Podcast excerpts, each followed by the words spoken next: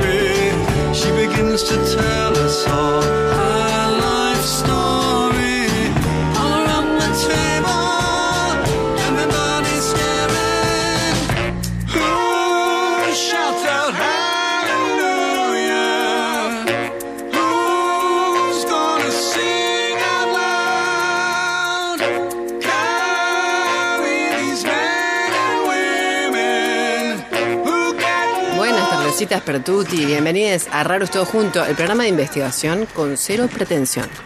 Lo cual es un oxímoron, ya lo dijimos, porque, digamos, nada más pretencioso que no tener pretensiones. Es como un ya, un comenzar mal. Pero bueno, ese es nuestro estilo. Mi nombre es Mariana Ortecho y estoy con la gran Gaby Jeremian. Hello. No hiciste la pausa que siempre haces No, como estoy, estoy innovando. Ah, bueno, Ahora, ahora cada sábado estoy pensando en un nuevo, una nueva forma de, perfecto. de empezar. Bueno, me parece muy bien. George y Remondino, ¿cómo andás? Hola, buenas tardes, ¿me escuchan? Sí, te escuchamos, perfecto. Me alegro, me alegro. Te Todo escuchamos como si estuviera en la azotea o no. Como que habla, viste, así desde la, lejos. desde la cama, como que habla. Que no me caracteriza usualmente hablar así como bajito y de lo lejos, ¿no? Ah, dice, ¿Cómo voy, Tony? dice Manuel que puede estar al revés el micro. Ah, bien, perdón. Como que habría que ponerlo Tony. para el otro lado, ¿o no? Ahí, Manu. Ahí está. Esa. Ah, mira vos. Ni sabía que tenía un lado. No. El que sabe, sabe. muy fuerte el que sabe. Y el que no es jefe, más vale.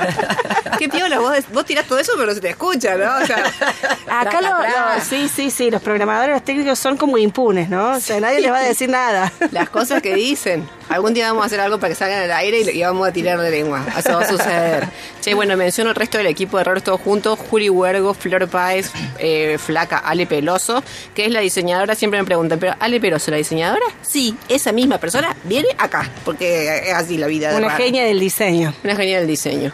Bueno, eh, eh, hoy tenemos una invitada especial, pero Sí. obviamente no voy a Hoy dejar... no po- nos trajimos todo.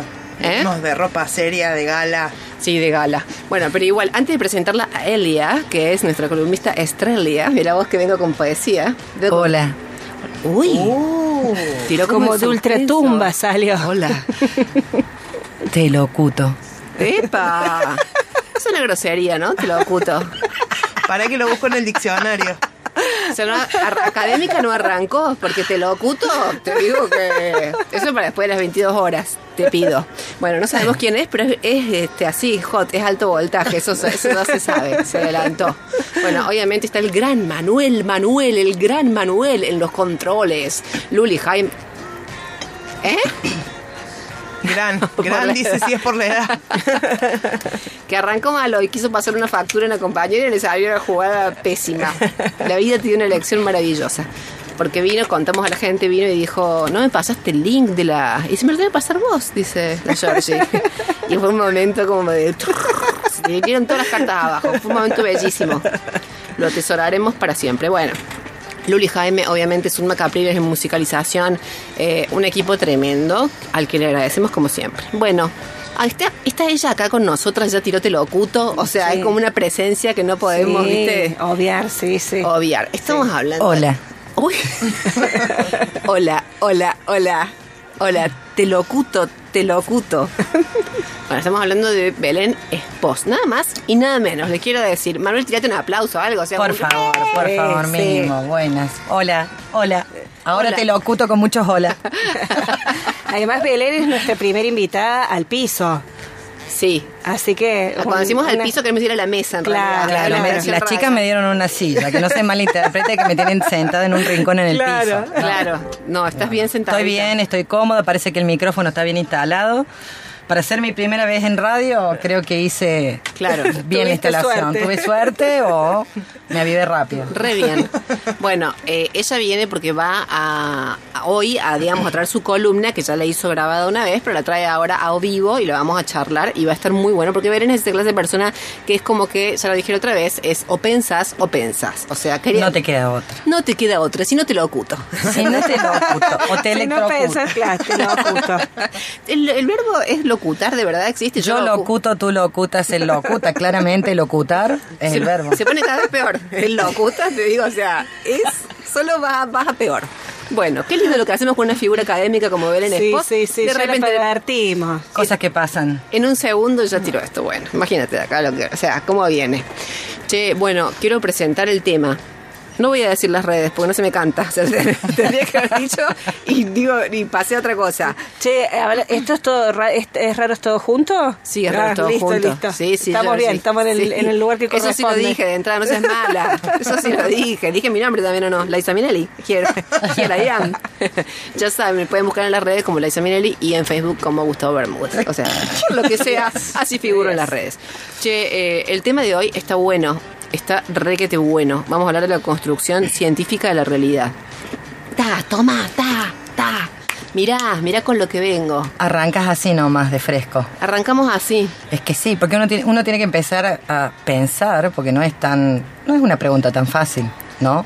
Lleva horas y horas de formación, ¿no? Y de reflexión en la esquina de, de- de cualquier cuarto de la casa, ¿no? Porque uno anda por la vida preguntándose cómo construye realidad la ciencia, Sí. ¿o no? Sí. Es una pregunta que creo que atemoriza a, todas las a todos los sujetos de la humanidad. Sí, sí. Y uno podría decir, ¿y, y, y a quién te la hace la pregunta? O sea, yo, estaba por- yo pensé en esta Yo tengo un enanito de jardín con el cual me, inter- me interpela todo este tipo de cuestiones cuando estoy en el hogar. ¿Él te pregunta esto? Me pregunta mira, eso. la Si me mira y me dijo, vos te preguntaste, no me dice te pregunta, me dice, vos te preguntaste alguna vez Habla y como te tu tira Sam. una. Habla como tu Sam. ¿Tú te, preguntaste, una. Belén? Exactamente, vos te preguntaste. Y también me dice, duro, duro, duro, duro, duro. ¿Cómo es la construcción científica de la realidad? Susana le dijo una vez este, a Susana Jiménez. Ese programa no lo vio nadie por lo que sea, pero existió. Bueno, no, fuera de broma. El sábado pasado estuvimos hablando de la construcción mediática de la realidad, que es algo a lo que estamos mucho más habituados a hablar, ¿viste? Como que, bueno, los medios construyen, eh, los medios, no, eh, ¿no es cierto? Pero de la ciencia tenemos esa idea como que es esa institución súper archimega objetiva que con total transparencia y asepsia nos da cuenta de la realidad. Bueno, e incluso hay algo muy injusto que es que eh, eso en realidad se dice de las naturales y las exactas.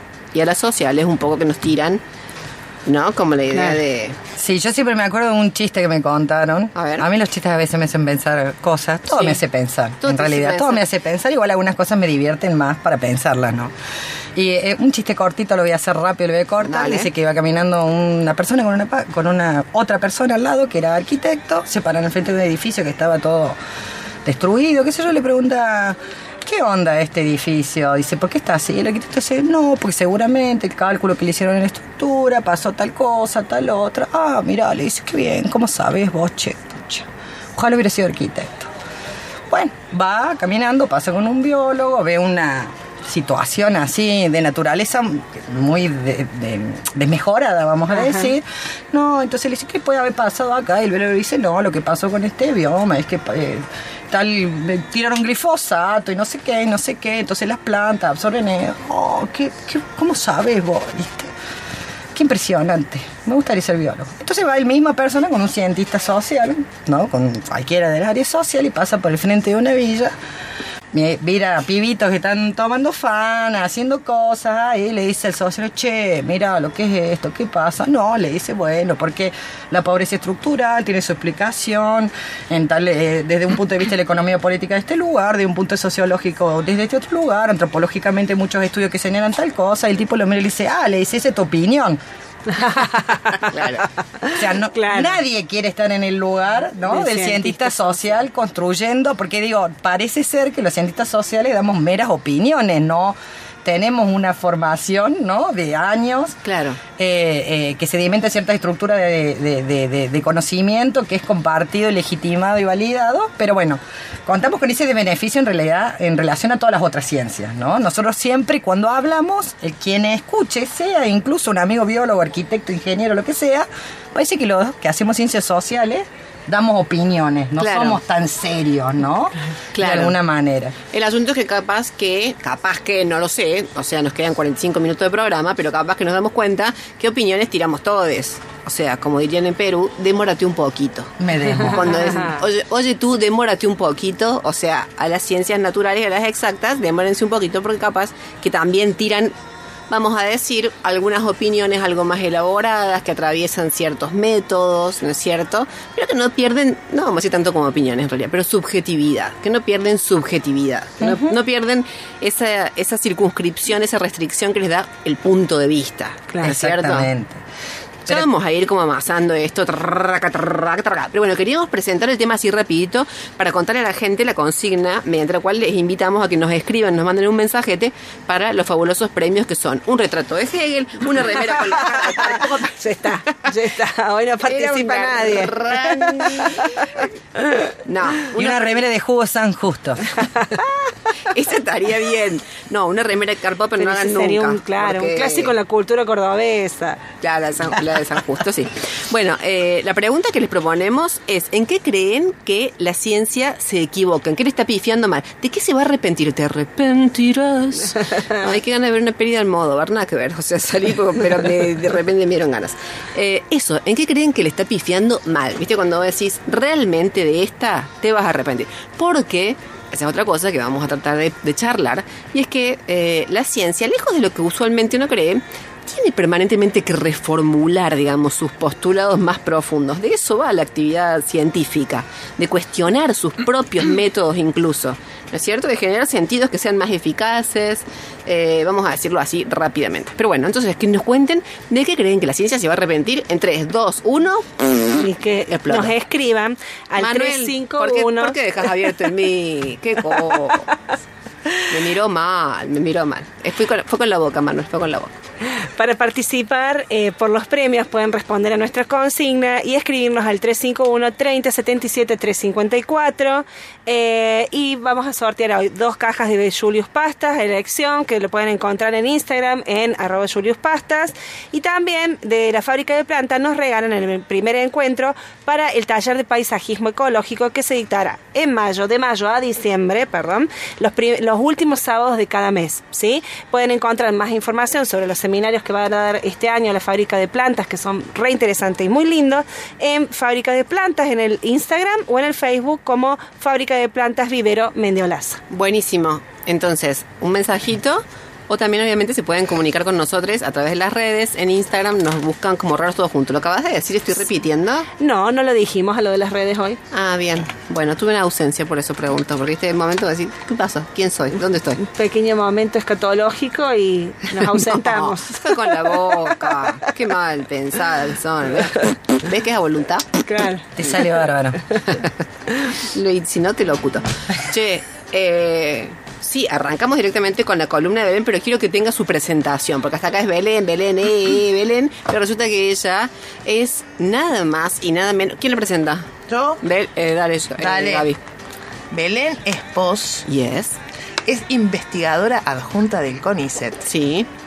Docente de la Facultad de Ciencias de la Comunicación, Wow. coordinadora, o ya me equivoqué, ¿te diste cuenta?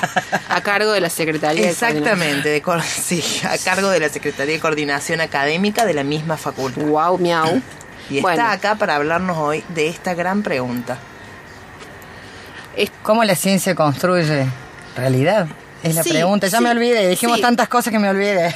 Sí, eh, no, en realidad nosotros queremos como entrarle por algún lado. Yo tan amplio. Sí, primero quería decir que todo lo que dijeron antes no lo tomen tan en serio como para pensar que voy a decir algo muy interesante, ¿no? La Porque ahí nos damos cuenta, claro, que la pri- el primer problema es la legitimación de las titulaciones, ¿no? Que parece ser que con eso ya tenemos un efecto de verdad, Claro, solamente claro. por abrir la boca, ¿no? Así es. Y Pasa. sí, pero no queríamos dejar de decirlo tampoco. Pasa, no queríamos dejar de pasa. presentarte. No, está bien. Pues la está columna bien. de Belén se llama Confesiones de Baño. Ella va a hacer una yo- confesión Ah, muy vale. particular, pero desde un lugar que te trae una trayectoria Claro. que la acompaña. Lo que pasa es que un poco pasa por reconocer que incluso aquellos que nos dedicamos a, la- al- a lo científico, vamos a decirlo de esa manera, que suena mejor, eh, también somos un montón de otras cosas, ¿no? Y un montón de otras cosas que hacen a las cosas que pensamos.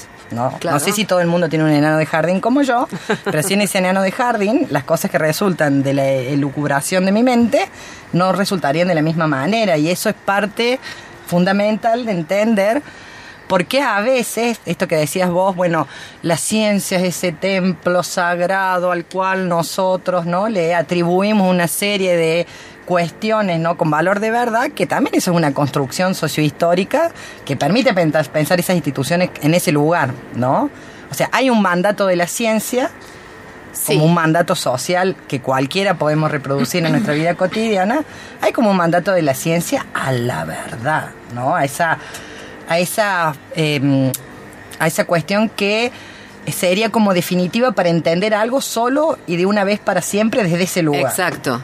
De hecho, que esa, eh, a eso apelan, viste, cuando ponen en portales tipo estudios afirman. Claro. Sí, y tienen una volver marca. Hoy, clara. leí, hoy leía un meme que decía, la, eh, ¿cómo decía? Como que la- la- la- un estudio científico afirma que el resultado de un estudio científico depende de quién lo financie. Digo, me parece que Ah, claro. esas Genial. son cosas que también hablan de la ciencia, ¿no? Y de cómo se hace ciencia en contextos capitalistas como los nuestros, digo, porque la ciencia no es un abstracto.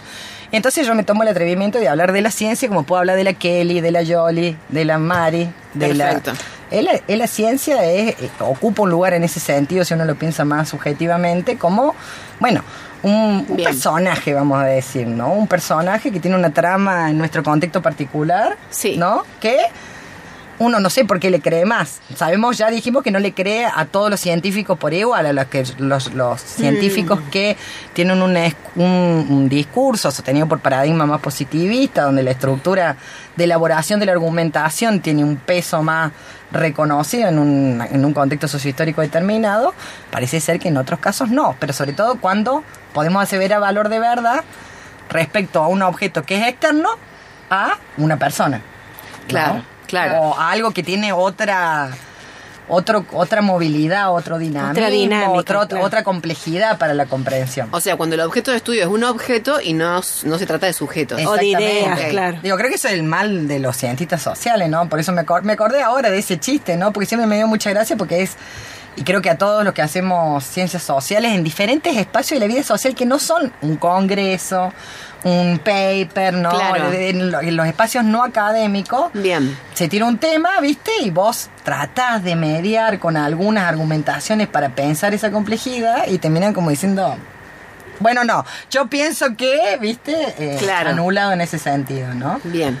O sea que lo primero, tu punto de entrada, digamos, es ese. En la cuestión de relativizar un poquito, digamos, ese rol de la institución científica en el concierto de voces general, O digamos. problematizarlo también como el lugar social que le damos a la ciencia, ¿no? Claro. Es como sociedad construimos esos lugares también, ¿no? Claro. Y no es lo mismo la ciencia en el siglo XVIII, XIX que en el siglo XXI, digo. ¿Qué lugar le da la sociedad a esa forma, ¿no? Que eh, desde la ciencia o de los discursos científicos se construyen ciertas nociones de verdad o ciertas nociones de realidad en el caso, ¿no? Porque uno, ¿qué es la realidad? Podría preguntarse. Claro. O cuántas realidades hay de acuerdo a problematizaciones que es la realidad mediática es diferente de la realidad construida por la ciencia, sí, no, hasta qué punto. Claro, ¿Sí? claro. Digo, por ahí pensar que todo es construcción eh, llevaría más que problemas cuestiones institucionales, cuestiones más vinculadas o que están más cercanas a la constitución de la experiencia, de los cuerpos. Bueno, claro, yo pensaba, ustedes cuando armábamos el programa, eh, que nos lleva muchísimas horas de producción. Por favor. Aprovechaba para, Por favor, para. Eh, facturas. Saludo a la producto a las tres productoras.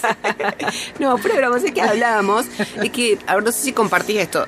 A ver, porque digamos, como que en la historia de la ciencia ha habido así como un movimiento pendular, podríamos decir, por lo menos en las sociales, como que nacieron muy apegadas al, a la- al modo, ¿no es cierto?, de las naturales, en esta cosa como más positivista, esta idea, digamos, de más, más apoyadas en la idea de objetividad, etcétera, de poder generar eh, aseveraciones generalizables, ¿no es cierto?, es decir, con una amplitud, etcétera hemos ido pasando como de ese paradigma en un movimiento pendular un poco a la idea constructivista de que todo se construye, una idea que además ha como logrado salir del espacio académico. Hoy todo Sí, el mundo sí, te sí. dice todo, todo es una construcción social, o sea, una cosa que decimos permanentemente, toda una construcción social, toda una- pero hemos pasado un poco una caricatura también. No todo, yo creo, digamos, debería ser dicho tan rápidamente. En todo caso, hay una combinación, un juego, un diálogo que sigue siendo un misterio, digamos, entre la dimensión física, biológica, Y material simbólica. y la dimensión simbólica. Exactamente. Me parece que ese relativismo siempre tiene un riesgo, digamos, desde cierto punto de vista.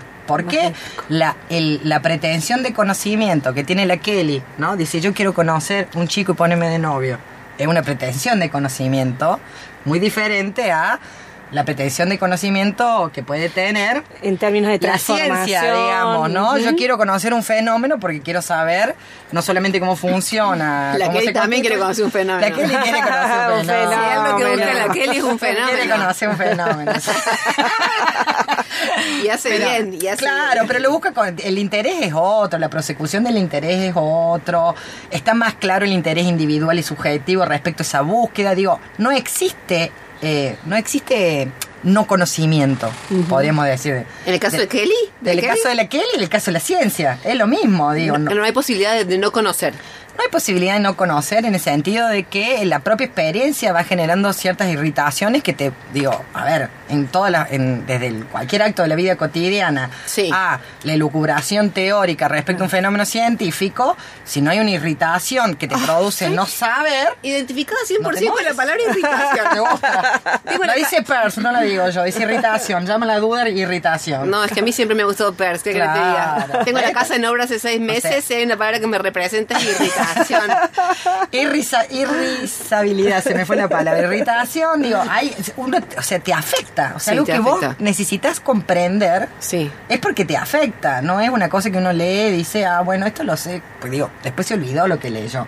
No, no, no prosecuí, persecutía, no sé, estoy hablando No de cualquier sé. cosa. Desde que dijiste lo oculto, yo no locutaba. puedo, no puedo conjugar en No paz. locutaba. No, lo puedo cu- conjugar en eh, paz. se, me, se me fue la locutora y perdí la propiedad de las palabras correctas del No, español. bueno, pero tu idea estaba Es buena. Es como que no podés partir de, de un no De conocer. nada, de no conocer. Y la ciencia también tiene un interés, digo, no es que no, es un- la, la ciencia, la objetividad de la ciencia está sostenida en una, en una, desin- en una, en una actitud desinteresada. O sea, desde que el humano es humano y nosotros somos la mediación para pensar, digo, porque no sabemos todavía si la planta quiere conocer o no quiere conocer, pero damos por hecho que es un conocimiento que no conocemos. Claro, ¿sí? claro. Ahora, si lo humano, digamos, es como la mente que conoce, está inserta en una cosa que tiene pies, cabeza, cuerpo, ¿no? Ojo, y llamamos humano. Digo, estas limitaciones siempre están atravesadas por la estructura de ese sujeto. La estructura, te estás refiriendo a la estructura social, no a la estructura social, psíquica. individual también, Ah, ¿no? psíquica. Sí, o sea, psíquica, social, individual, de trayectoria. Digo, somos seres complejos. Parece que somos simples, pero somos bastante complejos en Sí, algún hay punto. algunos que los ves por ahí de decís, bueno, dudo de la complejidad. Y digo, y no Ay, es que uno no, yo lo vi a Alejandro Fantino por la, en la tele. Te digo que me pregunté todo de vuelta. O sea, digo, o sea, Edgar Moren se arrepiente de de la Claro. Sí. Claro, bueno, pero sí. digo, es uno, y entonces uno no parte de una pregunta de conocimiento, en este caso científico, pues estamos hablando de la ciencia, no de la Kelly. Sí. eh, no llegamos de la misma manera todos. Hay un factor de clase significativo para entender la producción científica en un contexto sociohistórico. Pero todos los que hacemos ciencia llegamos de manera muy diferente quizás a hacerla. Y el reconocimiento de ese interés por el cual, no sé, a vos te gusta, O sea, vos te interesa estudiar infancia, a vos te interesa estudiar, no sé, eh, juventud, a otro pobreza, a otro, digo, tienen que ver en algún punto con una trama experiencial Claro. que nos lleva a querer conocer ese fenómeno y no otro. Claro. No es desinteresado en el sentido de no afectado experiencial y subjetivamente. A mí me parece, Claro. perdón, Belu, que Sí. te interrumpa, que retomando una idea que planteaste antes, que que en un punto también me interesa en función de las líneas de financiamiento que tiene la ciencia, ¿no? El interés, o sea, no sé si me interesaría estudiar lo que estoy estudiando si no fuera porque es una línea prioritaria y que puedo obtener una beca con financiamiento. ¿no? Exactamente. Y eso también me, pa- me parece que tiene que ver con la construcción de Por la su- ciencia. Por supuesto, digo, dije al principio, uno no puede pensar en cómo construye realidad la ciencia si no la piensa, piensa la ciencia inserta en un contexto capitalista, del cual podemos hablar en otra Horas. columna. digo, ¿qué implica eh, para, o sea, para la construcción de la ciencia posmoderna, no sé cómo decirle, no, pero me gustan esas categorizaciones, pero digo, en un contexto donde también nosotros somos laburantes de la ciencia, digo, o sea, nos pagan para hacer lo que hacemos, pero no nos pagan para cualquier cosa, ¿sí? Y esto un poco que decís vos también habla de que, que para el campo científico es relevante, ¿no? Como, como saber más o como más conocimiento respecto a un momento determinado. Entonces hoy los financiamientos en ciencias sociales están muy vinculados quizá con entender qué pasó en el contexto de pandemia y se ocluyen un montón de otros temas que no tienen, que estaban mucho antes de la pandemia, que continuaron con la pandemia o que no tuvieron nada que ver con ese momento particular, que no los explicaría per se. Y sin embargo, no hay financiación si vos no le pones el Per se, proyecto. per se no es Per se. pers en francés. No, no es pers. Claro. per se parece que En como- PIC sería en, francés. Eh, entonces, eh, digamos, tiene que ver, tiene que ver una cuestión, como dije, estructuralmente individual. ¿Quién sos vos en un trayecto de vida vital y móvil, no voy a decir? ¿No? Y que llegas a hacerte pregunta con un objeto de conocerla y no conocerla porque tenés una orientación práctica. Bueno, quiero saber cocinar.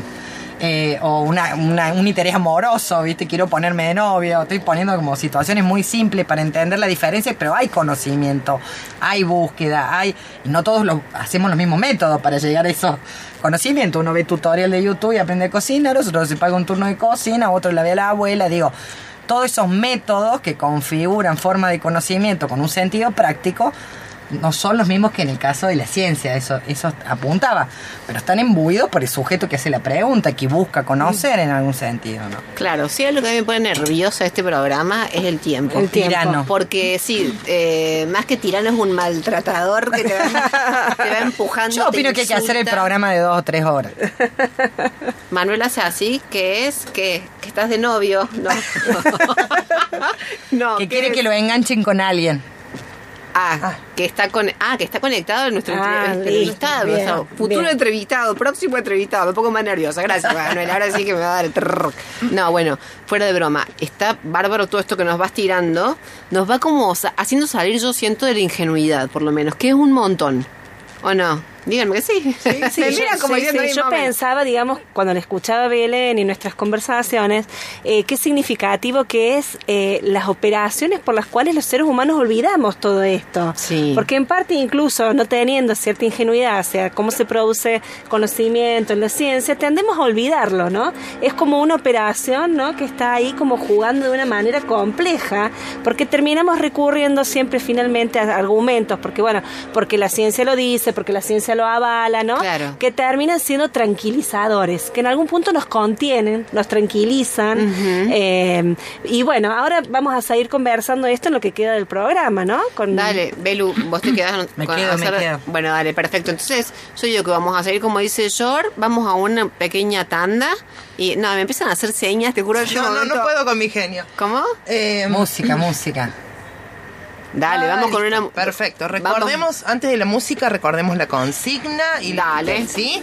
La consigna para a la que pueden escribir un mensaje por redes o por WhatsApp es ¿en qué se equivoca la ciencia o qué se va, de qué se va a arrepentir en un futuro, ¿no?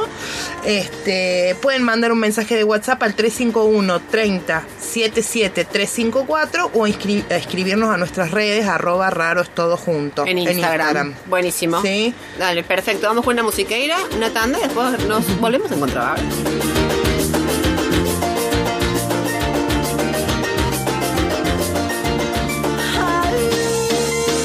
Ven y dime todas esas cosas. Invítame a sentarme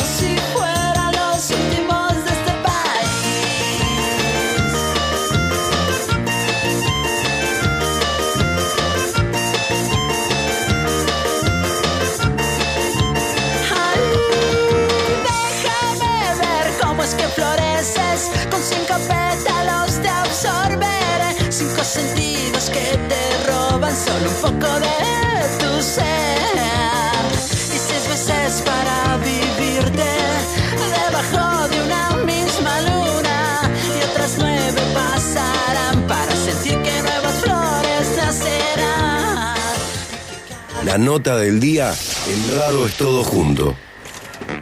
Volvemos con este, volvemos con este raro es todo junto que eh, sigue ahora con una entrevista a nada más y nada menos que Esteban Juárez. Estamos charlando de la construcción científica de la realidad y charlábamos recién aquí en el piso, que es a la mesa. De repente en el piso me parece como si estuviéramos a piña. Eh, charlábamos con Belén Espos, que nos estaba como ayudando a entender, me parece que desde una perspectiva bastante como sociológica. ¿Puede ser? ¿No? Sí, ponele. Uy, uy, qué feo cuando te dicen así. Sí, sí, es como ni en pedo, pero, pero sí, te digo que sí. Bueno, Bueno, pero te lo dijiste, bueno, pero me pueden decir no. no, te vamos no. a contrariar en vivo, no te vamos a contrariar No, en sí. vivo. bueno, Pero- ahora tenemos el aporte de, de otra perspectiva para abordar el tema. Bueno, perfecto. Sin más demoras, presentemos a nuestro entrevistado. ¿Quién lo presenta, Gaby? Dale, presento a amigo también, Ah, amigue. amigo. Ah, Sí. bien. Ah, bueno. Esteban Juárez. Ajá. Es docente investigador de la Universidad Nacional de Córdoba, es doctor en filosofía también por la UNC y es profesor en epistemología de las ciencias sociales. Hola Esteban. Hola, Esteban, ¿estás ahí? Hola, sí, estoy aquí. Hola, ¿cómo les va? Hola, Gaby. ¿Cómo andás Esteban? Tanto tiempo, qué gusto. Mucho tiempo, sí, sí. Un gustazo. Un, gustazo. gustazo. Muchas gracias por invitarme a, a charlar. Esteban. Eh, eh, sí. no- no, eso de que vamos a aclarar algo no lo sé. Realmente, cuando habla un filósofo no se aclara mucho. Bueno, me encanta que lo diga un filósofo, o sea, esto, esto es lindo. Che, Esteban, te habla Mariana Ortecho. Queremos comenzar Hola, pregu- ¿qué- ¿Cómo andás? Queremos comenzar preguntándote lo que lo que tirábamos como consigna, que es ¿de qué te- de qué crees que se va a arrepentir la ciencia? Viste que la ciencia se va como reformulando todo el tiempo y algunas cosas las tiene que corregir. ¿Vos de qué crees que, por ejemplo, de acá, no sé, 50, 100 años, la ciencia va a decir, ¡ay, la que me, ay, la que me mande! Porque en algún momento eso sucede. Que se va a arrepentir la ciencia. Creo que la, la ciencia se ha, se ha arrepentido ya de muchísimas cosas. Sí. Eh, no, no, no, por supuesto que no sea dentro de 50 años, porque no, no, no podría saber lo que, lo que va a devenir eso. Pero, pero, pero sí diría que, que- que la, la- la ciencia ha tenido que reflexionar sobre sí mismo muchísimo para, para sobre todo sobre, sobre su pasado y sobre lo que ha hecho con este mundo. Y, y- sobre lo que ha impedido hacer la ciencia. Ay, a ver, pero para contarnos un poquito más, vos tirás esos titulares así y ¿a qué te referís? ¿Qué, a- Claro, ¿qué impidió? Claro, porque se ha pensado mucho tiempo que la, que, que la ciencia ha sido como una especie de, la dificultad de hablar de la ciencia como una, una cuestión así eh, como única, ¿no? Como que la ciencia. Porque, por ejemplo, yo no, no podría decir una sola palabra hoy sobre ciencias naturales, ¿no? La evolución de las ciencias naturales ha sido sumamente compleja, pero, pero ha tenido cierto, como comentaba recién Belén, ha, tenido cierto cierta preponderancia en elegirse como el modelo de, de conocimiento y que si uno no seguía los pasos de las ciencias naturales durante mucho tiempo, Claro. eh, no conocía. Ujú. Opinaba, etcétera, efectivamente, pero no conocía. Eh, bueno, eh, eso, eso ha sido un, un problema porque ha, sido la aplicación de un modelo a casi, de un modelo de pensamiento a casi todos los ámbitos de los saberes que, que obviamente se han venido abajo del siglo XX, ¿no? Eh, muchos pensadores han, han- han tratado de mostrar básicamente cómo eh, la ciencia de alguna manera, podemos decir un tanto exageradamente, aunque cuando uno exagera generalmente muestra algo que no se ve, la exageración puede ser un buen método para pensar.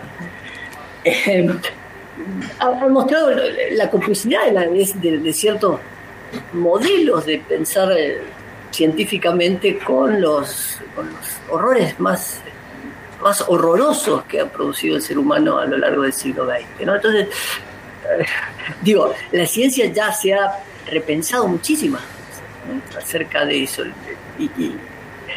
Y, esto, y una, una de las cuestiones tiene que ver con la misma consigna. La ciencia, ha- esto de, pensar hacia el futuro como una especie de posibilidad de controlar el futuro, ¿no? Como que el futuro fuese algo abierto e incontrolable y algo que nos maravilla permanentemente, sino que la ciencia se ha empeñado en, una vez que el futuro está abierto, ya que no estamos presos de nuestro de- del destino o de algo externo que nos determina cómo tenemos que vivir, sobre todo en, en ciencias sociales, eh, pensar que la ciencia es de alguna manera, el modelo de la ciencia es aquello que nos permitiría controlar, ¿no? Es decir, controlar, explicar algo científicamente implica la posibilidad de decir las causas que, que, que explican los fenómenos. Pero si nosotros decimos las causas que explican los fenómenos y buscamos ciertos fundamentos de esos fenómenos, cualquier cosa, de cómo- por qué los planetas se mueven como se mueven, o por qué los, lo- lo- los sujetos cuando, cuando están en época de crisis eh,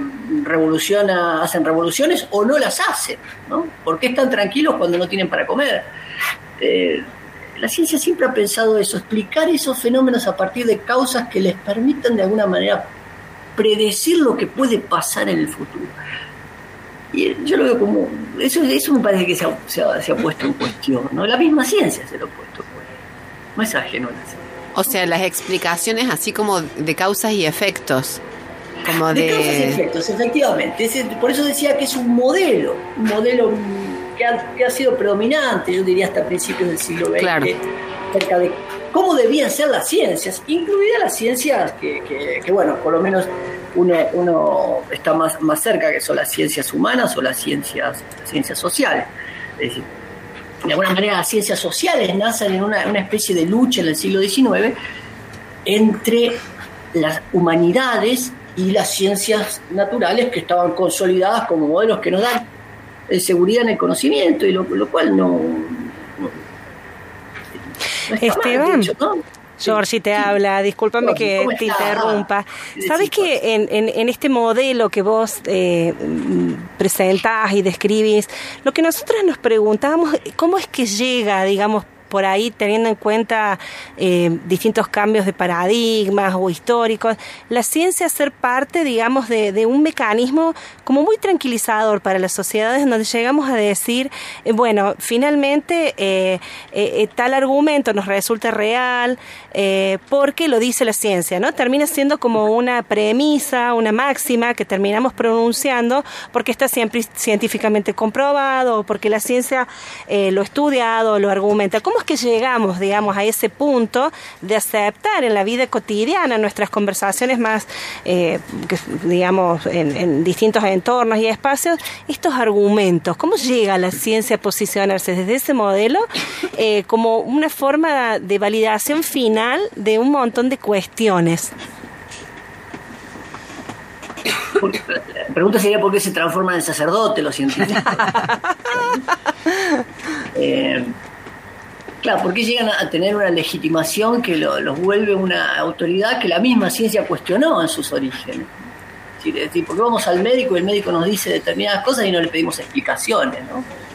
Nos dice un relato y nosotros decimos así, lo dice el médico y, claro, porque está avalado por el, uniforme que lo, lo vincula con, lo vincula con la ciencia. ¿Por qué, ¿Por qué nosotros avalamos eso? Uno podría decir porque realmente brindó seguridad en el conocimiento ese modelo. Es decir, de, de- hecho, si, si- se reduce, una, por ejemplo, una, una- enfermedad se, se- puede explicar a partir de determinada teoría vinculada con la ciencia de la salud y la, y lo puede, la puede explicar y, los pacientes pasan de un estado de crisis de su cuerpo a un estado diferente, uno podría decir, bueno, han dado garantías, han, han, han- han posibilitado, obviamente estoy hablando en un sentido muy general, eh, ha posibilitado dar ciertas garantías y eso se ha, de alguna manera, incorporado en nuestro sentido común. La ciencia como garantía del conocimiento, es decir, tiramos tiramos algo hacia, hacia el suelo y cae, y cae constantemente. Bueno, debe haber algo así como la ley de gravitación universal, y funciona, y funciona para, para la caída de los cuerpos aquí, funciona, podemos explicar determinadas cosas, hasta que la misma ciencia cuestiona eso, es decir, la- las teorías se transforman en hipótesis para trabajar, para experimentar, etcétera. Y además porque no se plantean, eh, no es podríamos decir, en ciencias humanas pare- parecería que, los debates son eternos, ¿no? Recién ustedes hablaban acerca de las horas que uno podría estar. Parecería que los debates son en eternos. Y algunas cosas, en, en otro tipo de ámbitos científicos, eh, hay ciertos acuerdos, ¿no? En cambio, parecería que la- con las ciencias sociales uno estaría pensando permanentemente, es decir, que el principio de las ciencias sociales es la autorreflexión permanente y la crítica permanente sobre sus propios fundamentos, lo cual hace, hace, hace complicado el, el- tema de trabajar ¿no? Cual- en la búsqueda de conocimiento empírico, digamos, es decir, que lo que estoy diciendo en realidad pasa en el mundo, ¿no? en ese sentido. Y yo creo que, que uno podría atribuirlo a eso. Y creo que el otro, ese es un aspecto, el aspecto tal vez más vulgar de la explicación que estoy dando. El otro aspecto, uno podría decir, es el aspecto de cómo la ciencia también ha servido como una especie de, eh, podríamos decirlo, de velo, o, o de velo, ¿qué quiero decir esto? De cómo, cómo ha servido en un sentido algo que se conoce como ideología, ¿no? Es decir, la, la ciencia también ha servido como ideología, ¿no? en el sentido de que si uno conoce algo y sobre todo lo que se refiere a lo, al- cómo se comportan los hombres, cómo actúan los hombres, algo tan loco, rarísimo lo que hacen los hombres. Eh, uno tendría que decir que, lo- lo que- si los hombres quieren conocer por algo es para liberarse de cosas, ¿no? liberarse porque hay, hay algo que los oprime, es decir, es decir, puede, puede ser la naturaleza externa, es decir, queremos liberarnos de que un rayo no nos mate, ¿no? Entonces las ciencias están orientadas a, hacia ese interés en, en liberarse, conocer cómo funciona la estructura de la electricidad de un rayo, por ejemplo, etcétera, para poder dominarla. Pero también la ciencia implica la posibilidad de, de- de- liberarnos, el conocimiento científico social implica la posibilidad de liberarnos de aquello que nos oprime, eh, de la presión de hombres por otros hombres, mujeres por. Esteban, eh, te interrumpo ahí. Estaba favor. pensando mientras eh, compartías ahí, muy interesante lo que señalas y recupero dos ideas que señalaste. Una de esto de la especificidad de alguna manera de las ciencias sociales humanas de estar en permanente autorreflexión y esto, esto también del interés de, de conocer o de, bueno, de problematizar porque puede estar movilizada la ciencia por un, por un eje de poder, ¿no? Y me preguntaba si eso, ¿cómo, cómo lo ves o qué opinión te, te, te, te, genera? Es, si hay una reflexión en las ciencias acerca del lenguaje, ¿no? Porque forma parte, digamos, eh, del campo, pero al mismo tiempo es el instrumento de comunicación de la ciencia, que es un lenguaje que no es común, no es compartido. totalmente central, ¿no? Gaby. Eh, creo que es central, es, es el punto central de, de- de- sobre todo es el gran tema de las ciencias de las ciencias humanas y de las ciencias sociales, ¿no? el hecho de que los sujetos hablan, ¿no? Parece tan tonto, es decir, hablan, se, se comunican entre sí, eh, formulan distintas posibilidades de conocer el mundo, mienten. Es decir, uno, uno pe- pensaría que si va a estudiar algún tipo de elemento químico, lo que se presenta ahí no le va a decir voy a hacer esto y al otro día ot- otra cosa. ¿no? Es decir, está, esto es la cuestión de los científicos sociales, por ejemplo, cuando usan encuestas. El problema de las encuestas es que cuando se le pregunta a un sujeto, el sujeto no va a dar el dato. Entonces, es como, ¿qué veracidad tiene esa cuestión? Es decir, Claro. Los sujetos utilizan la lengua y ustedes hablaban el otro día de la que construyen sentido. ¿sí? Es- Entonces, si algo no tiene que hacer la ciencia es naturalizar sus propios descubrimientos. ¿no? ¿Qué, quiero decir con esto? Yo, doy clases en, algunas, facultades y la primera clase, por ejemplo, eh, doy en comunicación social, la primera clase son alumnos ya avanzados, quinto, cuarto año. Y cuando les pregunto, primer clase, ¿qué tienen delante de su pupitre, delante de su escritorio? Me dicen, una construcción social del sentido. Ya no me dicen, tengo un cuaderno. Es Claro. pareciera que el mundo se perdió. Claro. ¿no? El mundo está perdido para la ciencia social. Claro, pero eso decíamos, pasa mucho en el lado, digamos, de las sociales y las humanas, que es como que han, han caricaturizado el paradigma constructivista. Pero del otro Claro. lado, excepto la física cuántica, Sí. del otro lado, o sea, hay algo que es muy curioso, y es que, por ejemplo, pues la Gaby se refería, digamos, a esto de los lenguajes, pero no en, en relación eh, a las ciencias que tienen por objeto sujetos, sino las que tienen fenómenos que evidentemente se expresan, podríamos decir, mediante otros lenguajes o ninguno. Escribí, escribí un texto con átomos. y hacelo No. comunicable. No, no, pero algo re concreto. O sea, quiero decir, por ejemplo, Galileo dijo, el universo se expresa en un lenguaje eh, y ese lenguaje es el matemático. Y a partir de ahí, pum, se funda la física moderna y a andar.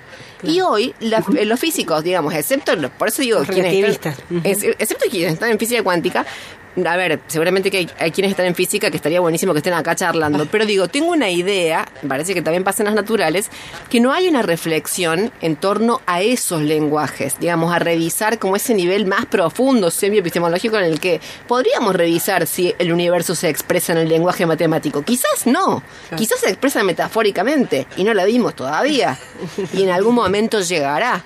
O sea, eh, como que eh, hay como una situación, digamos, en el campo de las sociedades humanas con esto que vos decís, esta tendencia como a caricaturizar esto de que todo se construye, todo se construye, la mediación del lenguaje.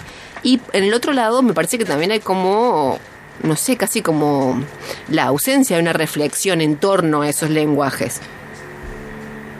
No, yo, eh, sí, esas, sí, estaría de acuerdo casi palabra por palabra con lo que dice.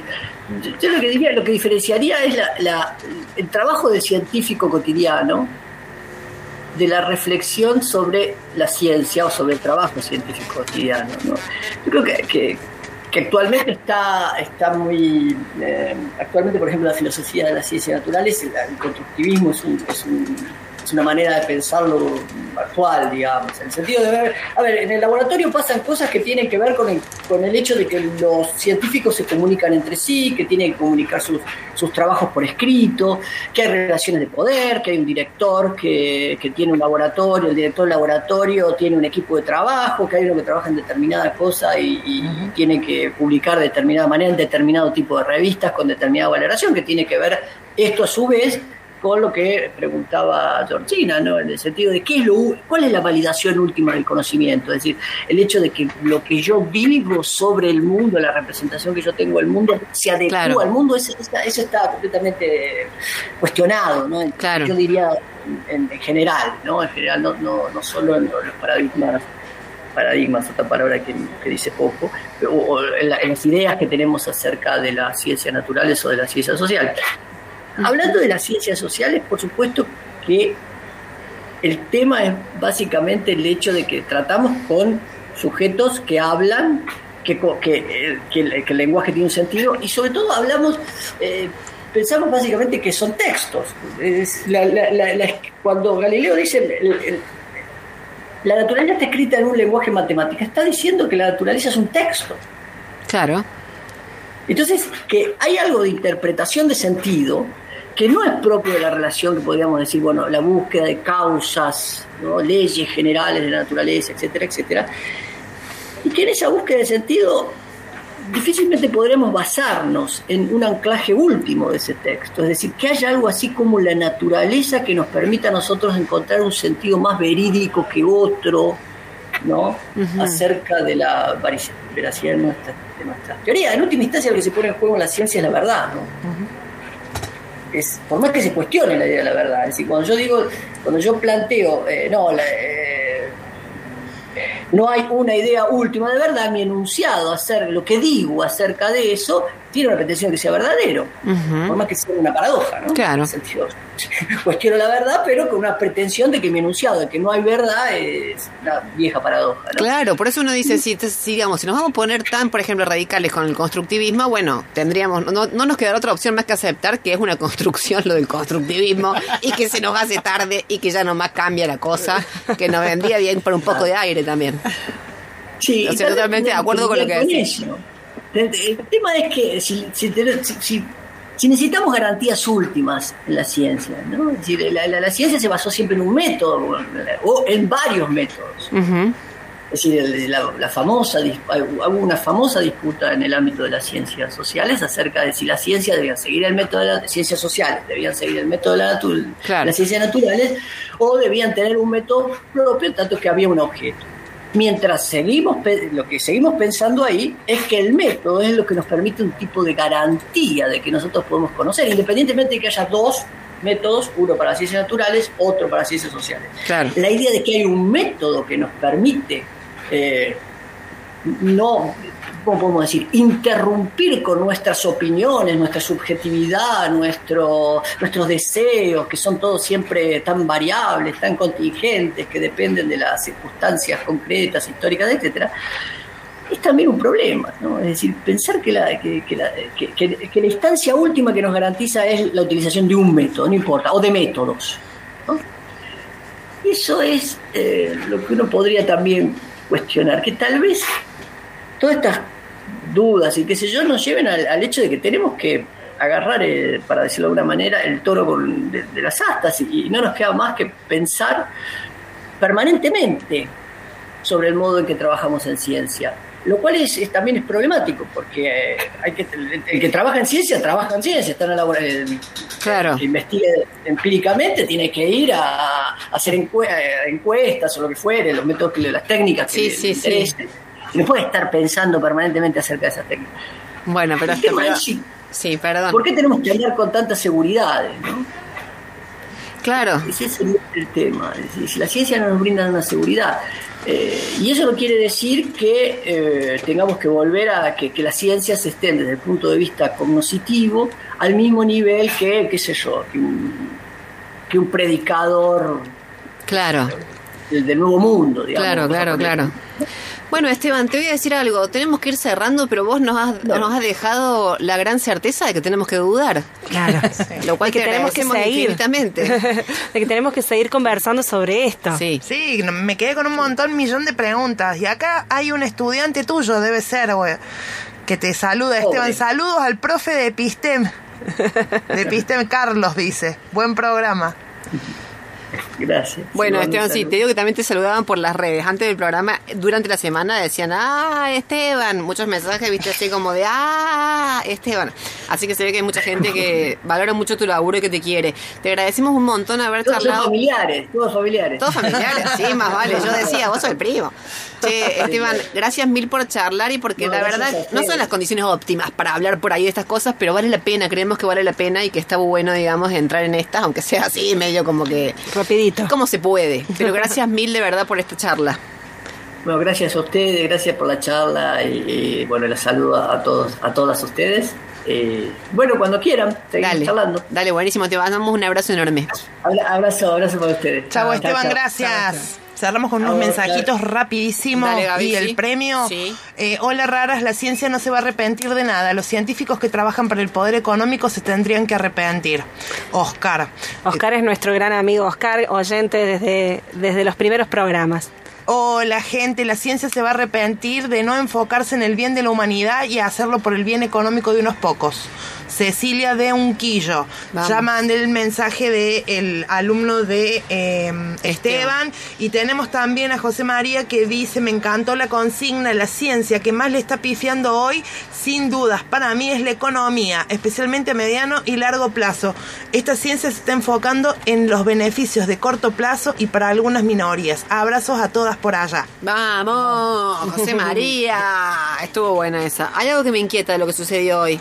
Que Belén se quedó Muda, muda. quedé atenta, me quedé Apareció atenta Esteban y. Sí, sí, ¿No sí, lo escuchando. ¿No No, lo no lo oculté, no lo oculté, estaba muy, muy interesada en, en lo que estaba escuchando. Pero me quedé pensando que, que Esteban dice lo mismo que, que mi enanito de jardín. Se exagera. En la vida hay que exagerar, incluso la ciencia a veces tiene que exagerar.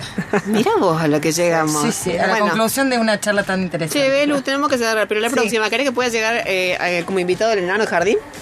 Eh, lo traigo, Bueno. lo traigo, podemos tener una Dale. conversación seria. Capaz para la próxima, querida. Bueno, esto ha sido me, todo. olvidé, me olvidé de decir el ganador, ganadora. Ah, perdón. ¿Quién? Cecilia, 536. Nos vamos a contactar con ella para que se arrime con sus premios. Listo. Esto ha sido todo. Nos encontramos. Adiós.